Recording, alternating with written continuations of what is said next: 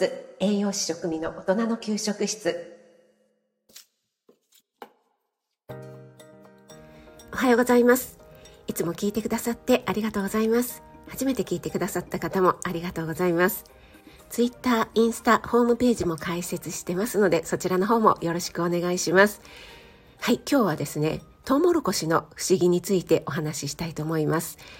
6月頃から皮付きのトウモロコシが出回りますので、そろそろスーパーでも見かけますよね。このトウモロコシは主食としても食べられている国があるように、野菜としては珍しく糖質、タンパク質を多く含んでいて、食物繊維なども豊富なので、お腹のお掃除をしてくれるような食材です。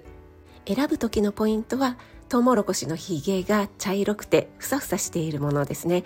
茶色っていうのはよく熟しているという証拠ですしヒゲがたくさんあるのはトウモロコシの粒がたくさんあるということなんですね。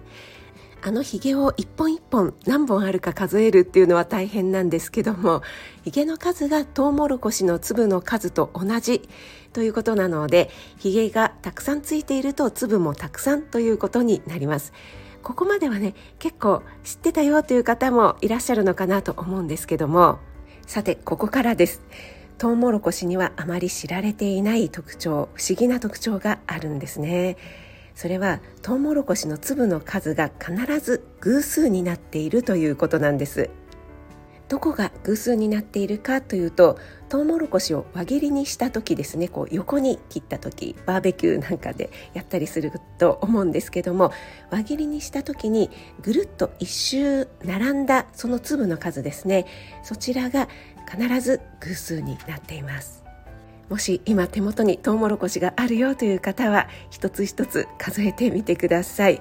もちろんトウモロコシのね太さによって1周が18粒だったり20粒だったりっていうね数は違ってくるんですけども必ず偶数になります。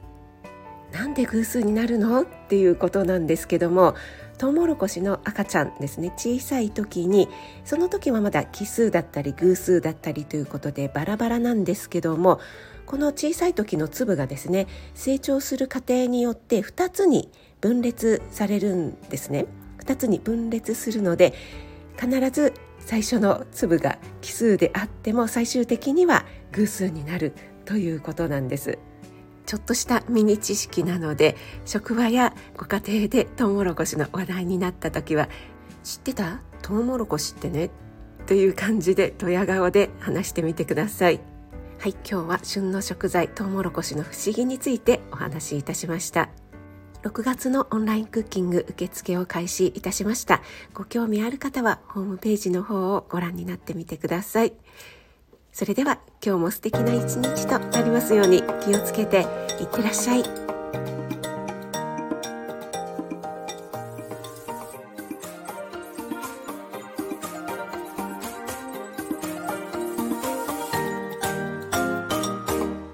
満点ボイス栄養士食味の大人の給食室。